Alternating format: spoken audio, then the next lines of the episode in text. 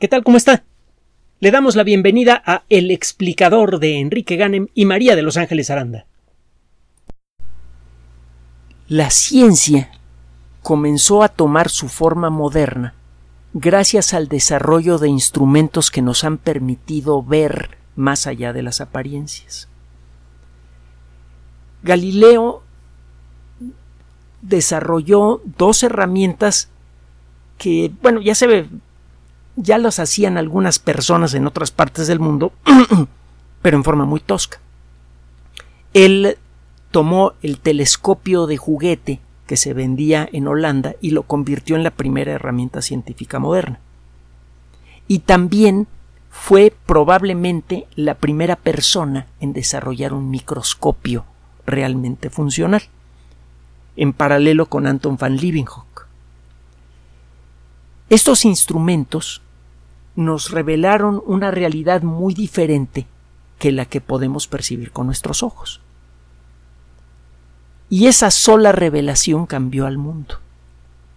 Digo, Galileo hizo otras cosas más, muy importantes y no son tan vistosas.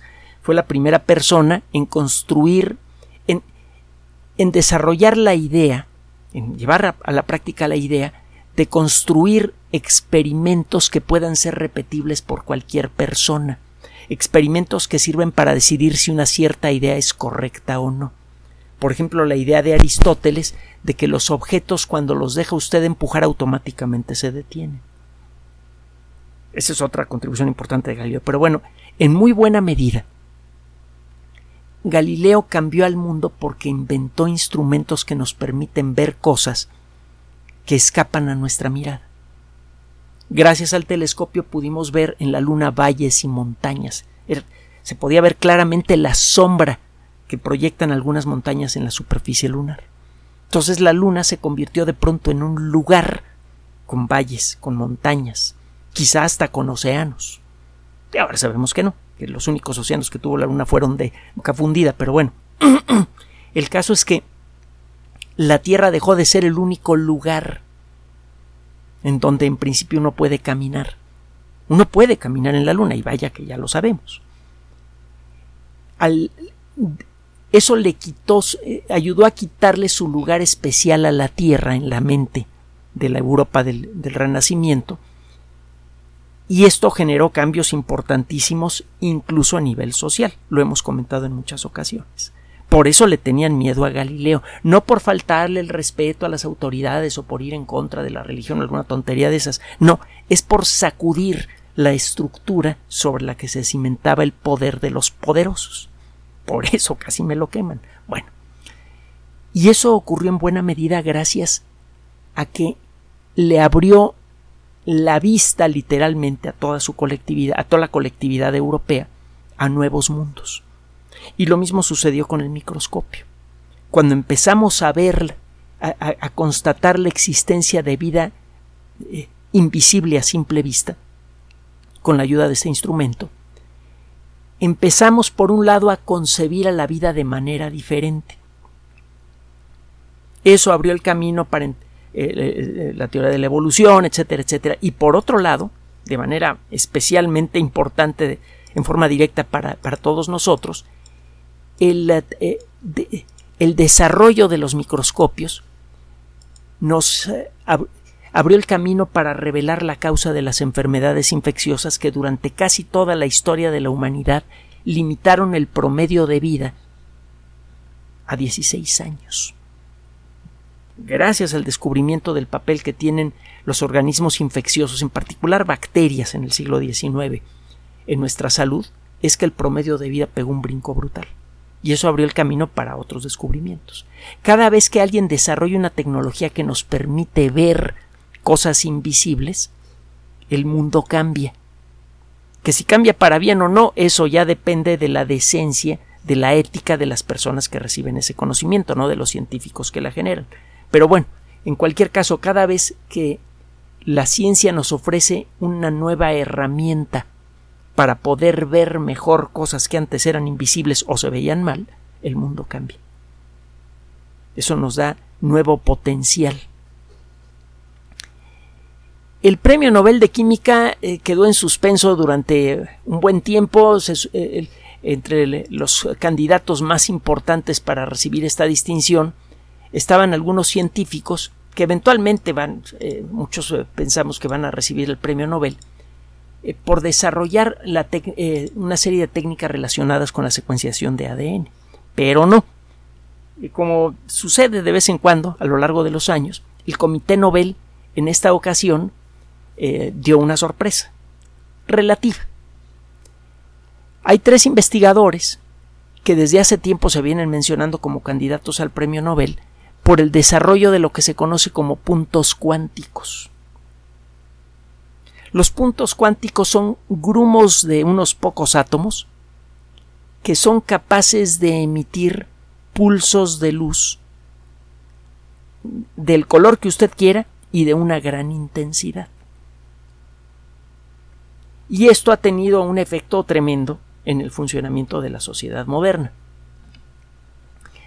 la emisión de luz es también uno de los grandes asuntos de la civilización moderna. Cuando Edison mostró sus primeras lámparas, que por cierto no era la única persona que las estaba desarrollando, pero sí el que logró conseguir las lámparas de mayor duración en su época, cuando eh, demostró sus lámparas por primera vez, el impacto emocional en la gente que asistió a sus presentaciones fue enorme. Edison también sabía hacer presentaciones muy dramáticas. Lo que no sabía era portarse bien, era bastante ladrón. Se robó los descubrimientos de muchas otras personas, pero bueno, ese, esa invención sí es suya, definitivamente. Cuando menos eso parece. El caso es que además sabía presentar las cosas de manera dramática y cuando presentó por primera vez su bombilla eléctrica, la conmoción fue mundial. De pronto, la noche se volvió día. Es más, la noche se veía más bonita que el día. Las lámparas emitían una luz muy agradable, cálida, y podía usted colocarlas de mil maneras diferentes. Podía conseguir efectos de iluminación que no se consiguen durante el día. En poco tiempo, las lámparas de Edison comenzaron a dispersarse, primero en una ciudad, luego en un montón de ciudades y luego por todo el mundo. De entonces para acá, las tecnologías que emiten luz se han convertido en centrales para la sociedad humana. Simplemente piense en el papel que ha tenido la televisión. Y si se acuerda que la luz, que el término luz no solamente se refiere a la luz que podemos ver, sino también a la que no podemos ver, las técnicas de emisión de luz han resultado cruciales para todas las comunicaciones del mundo moderno. Las ondas de radio son una forma de luz, las microondas son una forma de luz también. El Internet depende de tecnología que sirve para emitir y capturar luz de manera precisa. Entonces, todas las tecnologías que sirvan para generar luz de manera novedosa son siempre de gran interés. Y es por esto que el eh, aprender a generar nuevas formas de, luz se ha convertido en uh, un tema de investigación activa en muchas de las universidades más avanzadas del mundo. Entendemos ya de manera razonable cómo funciona el fenómeno de la luz. Bueno, cuando menos lo podemos describir con matemáticas. Eh, Decirlo platicadito es otro rollo. La luz está hecha al mismo tiempo de olas y de partículas. Si usted hace chocar dos haces de luz de la manera apropiada, usted verá que a esos haces de luz les pasa lo mismo que a las olas en el mar cuando hay mucha turbulencia. Cuando las crestas de dos olas coinciden en un lugar, las dos crestas se suman y se forma una ola más grandota de lo normal. Si en otra parte coincide la cresta de una ola con el valle de otra, las dos olas se cancelan momentáneamente. Este fenómeno se conoce como interferencia y solamente puede ocurrir en cosas que están hechas de olas. Y existe ese, ese fenómeno en la luz, la interferencia luminosa. Es por eso que eh, los discos compactos se ven de colores, tiene algo que ver con eso. No es exactamente ese fenómeno, pero sí es un fenómeno derivado del mismo principio. La interferencia luminosa también sirve para crear filtros ópticos muy buenos, eh, algunos vidrios que permiten cancelar parcialmente el, el, calor que pasa a través de ellos utiliza ese fenómeno. Por otra parte, la luz se puede propagar por el vacío, por ejemplo, nos llega desde el Sol hasta acá. Las olas necesitan de un medio que oscile de arriba a abajo. Ese medio no existe en el espacio vacío.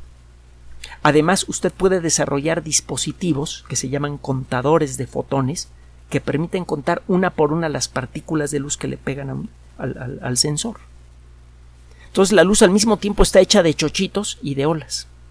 ¿Cómo puede ser esto posible? Pregúnteselo a Einstein y a Luis de Broglie, eh, eh, noble francés del que hemos hablado en otras ocasiones, que dejó de lado la, vida fácil de la nobleza para dedicarse a la física y con su tesis doctoral se ganó un premio Nobel.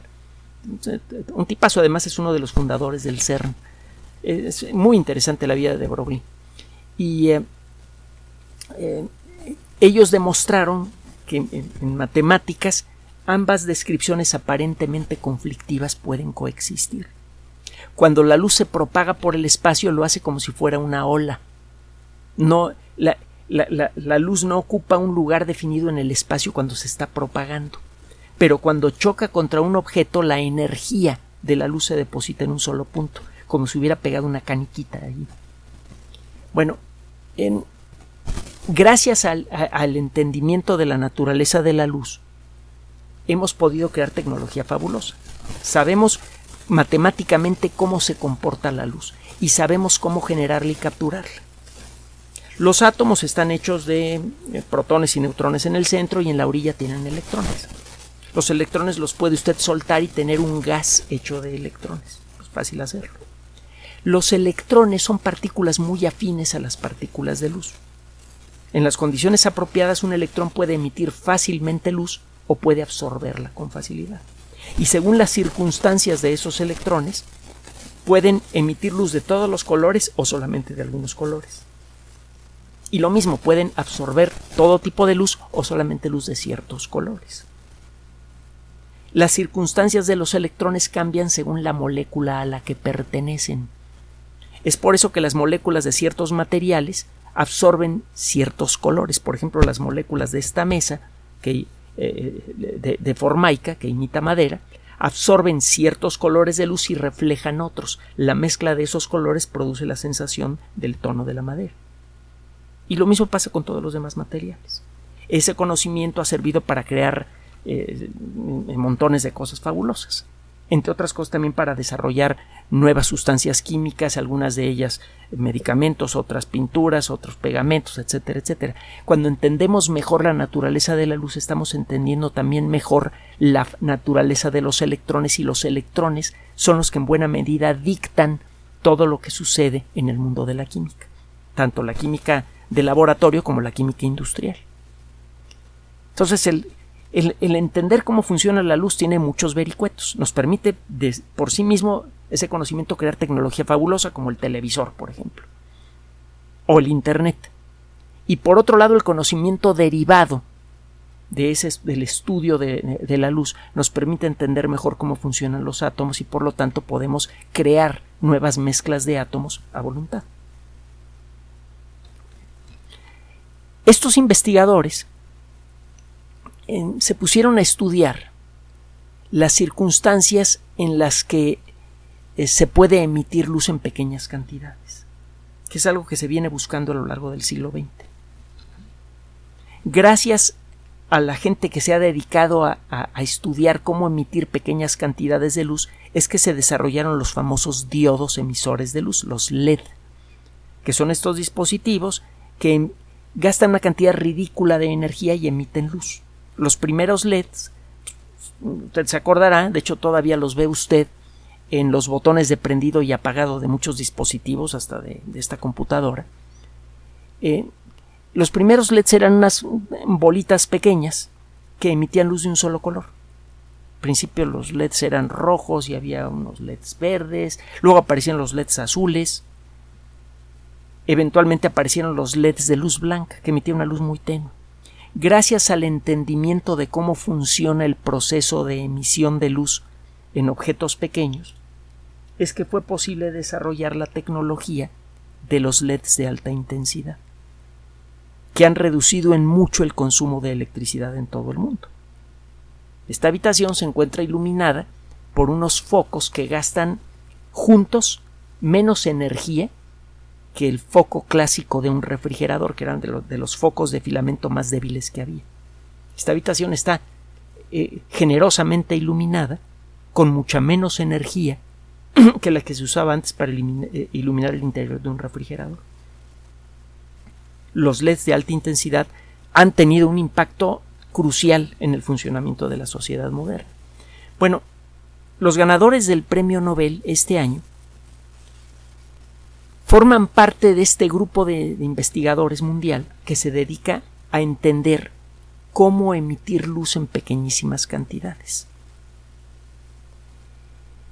Resulta que cuando usted toma sustancias comunes o fáciles de fabricar y las coloca en condiciones especiales, estas sustancias pueden emitir luz de manera espectacular.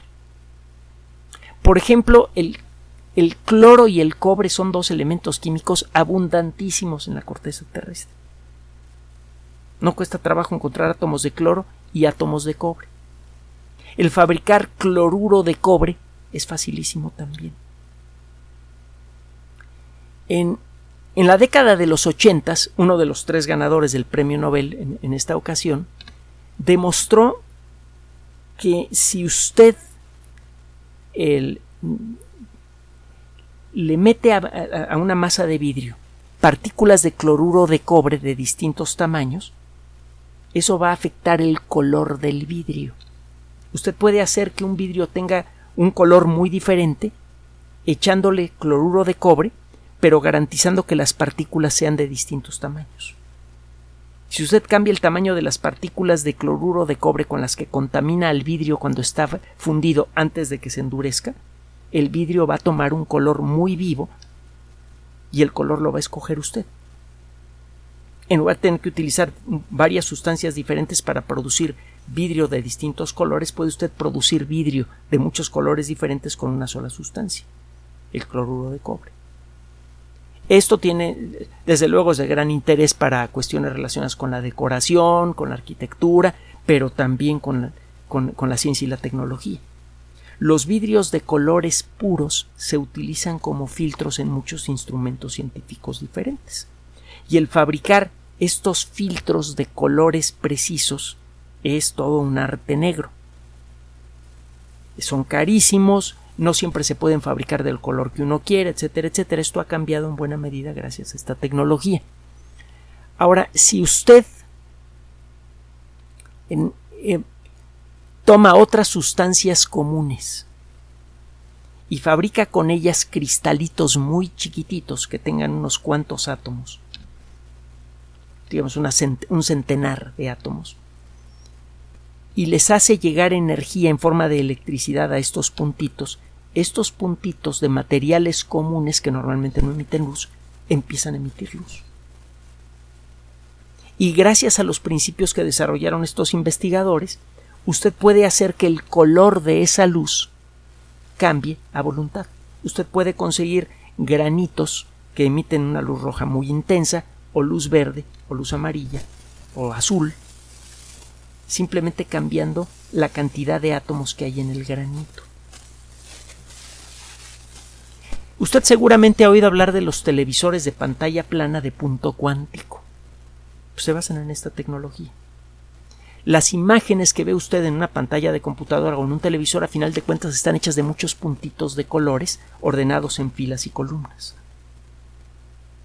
Un televisor normal puede tener varios millones de estos puntos, también una pantalla de computadora moderna. Una pantalla moderna de computador. Estos puntitos, si usted los diseña de la manera apropiada, pueden emitir luz roja, luz verde y luz azul, y si usted mezcla las cantidades apropiadas de esos tres, de esos tres colores puros, puede generar cualquier tonalidad de cualquier color. Y se puede hacer también con otros grupos de colores, no solamente con rojo, verde y azul. Otro día platicamos de, estos rollos de óptica, de lo que es la óptica aditiva y la óptica sustractiva y todo, esto, este asunto. El caso es que usted puede generar imágenes eh, de, calidad verdaderamente increíble con un montón de, de puntitos que están hechos a su vez de cositas más pequeñas. Esas cositas pueden emitir luz roja, verde y azul. Como usted puede controlar con un circuito electrónico apropiado la cantidad de energía que pasa por estos puntitos rojos, verdes y azules con gran precisión y con gran velocidad, usted puede hacer que estos puntitos estén cambiando continuamente de color en forma controlada y eso le permite, si lo hace en una pantalla completa, generar imágenes en movimiento de altísima calidad. Los televisores de pantalla plana en buena medida deben su existencia a los puntos cuánticos. Los puntos cuánticos, además de tener una gran aplicación en la industria y por lo tanto tener un enorme valor económico, tienen un papel crucial en, el, en investigación médica. Los puntitos cuánticos son grumitos que tienen pocos átomos. Son mucho más chiquitos que un virus. Usted puede asociar un punto cuántico a una proteína, por ejemplo y con esto usted puede seguir el trayecto que tiene una proteína en el interior de una célula viva. Con esto usted puede empezar a darse una idea de cuál es el papel que tiene esa proteína en el funcionamiento de la célula. Si escoge usted la proteína apropiada a la cual le pega el punto cuántico, usted puede empezar a dilucidar muchos de los secretos fundamentales de la vida. Y entre otras cosas puede ver, por ejemplo, qué papel tienen ciertas proteínas en el funcionamiento de una célula cancerosa y si detecta que una cierta proteína es crucial para el funcionamiento de células cancerosas y no tiene trascendencia o es poco importante en las células normales, usted puede desarrollar una terapia muy efectiva contra el cáncer simplemente desarrollando una sustancia que bloquea esa proteína. Ya está empezando a ocurrir. Y lo mismo pasa para entender mejor cómo funcionan las proteínas de una célula viva. Con esto podemos entender mejor el desarrollo de enfermedades degenerativas, el funcionamiento de los problemas autoinmunes, muchas de las cosas que se descomponen en nuestros cuerpos tienen que ver con el comportamiento de ciertas proteínas y ahora podemos seguirlas pegándoles un punto cuántico. Ahora, no solamente sirve para esto. Usted puede inyectar, y esto ya se hace, eh, una proteína que tiene puntos cuánticos. Y esta proteína se le pega a células cancerosas. Entonces, quiere usted remover tumores, inyecta esto, se espera un ratito a que circulen estas proteínas por, por el cuerpo y algunas de ellas se le empiecen a pegar a los tumores. Y luego inicia la cirugía ilumina usted el campo de trabajo con la luz apropiada que estimula los puntos cuánticos, los puntos cuánticos empiezan a emitir luz, empiezan a brillar con un color rojo, por ejemplo, muy intenso. Entonces usted ilumina el campo de trabajo en donde va usted a extraer tumores y, ve un montón de puntitos rojos. Ya sabe que todos esos puntitos rojos son proteínas que se le pegaron a células cancerosas. Como estas proteínas tienen punto cuántico, reaccionan a la luz que está usted usando para iluminar el, campo, emitiendo una luz roja muy intensa. Usted quita todo aquello que se ve rojo y ya sabe que quitó todas las células cancerosas. Eso ha mejorado en mucho la cirugía contra el cáncer y se puede utilizar para un montón de otros tratamientos más. Entonces, esta tecnología del punto cuántico tiene un montón de aplicaciones prácticas. Desde el, desarrollo de mejores pantallas eh, para computadoras, para teléfonos celulares, para televisores, que duran más, que gastan menos energía, eso tiene un impacto económico brutal en el balance energético del planeta porque una buena parte de la electricidad que usamos se va en dispositivos electrónicos. Y una buena parte de la energía que gasta un dispositivo electrónico se ve en su pantalla. Si usted puede reducir el consumo de electricidad en las pantallas de estos dispositivos, hace que el mundo ahorre muchísima electricidad. Esto se consigue con puntos cuánticos. Entonces no solo, no solo se les da el premio Nobel porque los televisores modernos se ven más bonitos, sino porque gastan mucha menos energía. Y lo mismo puede usted conseguir para un montón de otras cosas más. la tecnología de punto cuántico puede ayudar a generar mejores detectores de señales de radio, por ejemplo, o de microondas. Esto puede, entre otras cosas, mejorar en mucho el funcionamiento de las comunicaciones a nivel mundial.